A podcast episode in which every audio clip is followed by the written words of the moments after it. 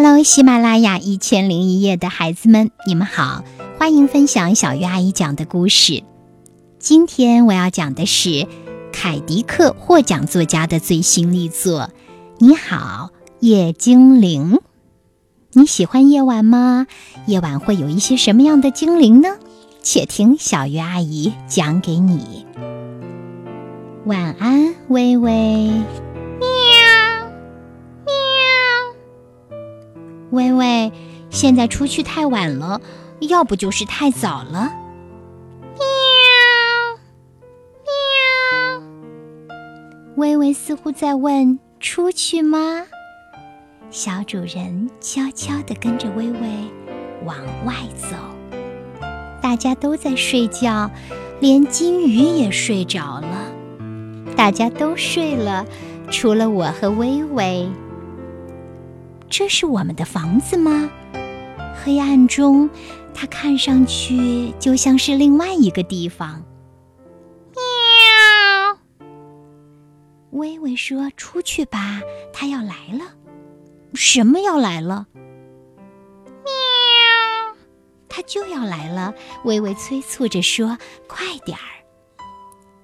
沾着露水的草地，湿漉漉的。空气温暖芬芳，夜色柔和舒适。这里，黑夜的世界，到处都是影子。这些影子是玫瑰吗？那些影子是百合和向日葵吗？它们的颜色都到哪儿去了？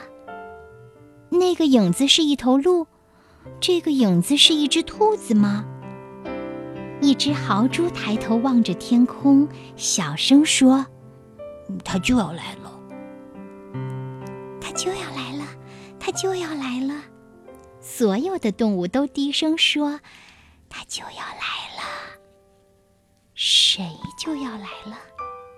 然后，一只知更鸟说：“它在路上了。”远处，另一只知更鸟接着说：“它来了。”它就要来了，一只山雀说：“它就要来了。”这时，远处、近处的鸟儿们七嘴八舌的都在说：“它在路上，它在路上，它在路上了。”喵，看呐，喵，看呐，看呐，所有的鸟都叽叽喳喳叫个不停。突然，一切都安静下来了。层层树叶中间，有一缕微光透了过来。这边那边，影子们纷纷溜走了。大家去哪儿了？我问。豪猪回答：“我们睡觉的时间到了，做个美梦。”我说。树梢之上，流光闪耀。云朵变成了粉红色和橙黄色，草地变成了绿色，玫瑰变成了粉红色和红色，百合和向日葵变成了明黄色。喵喵，它到了。微微说：“一轮大大的。”金灿灿的太阳从树梢上猛然跳了出来。喵！早上好，太阳。微微说：“早上好，早上好。”鸟儿齐声鸣唱。今天将是美好的一天。我跟着哼唱：“早上好，太阳。早上好，微微。”喵喵，微微回应着。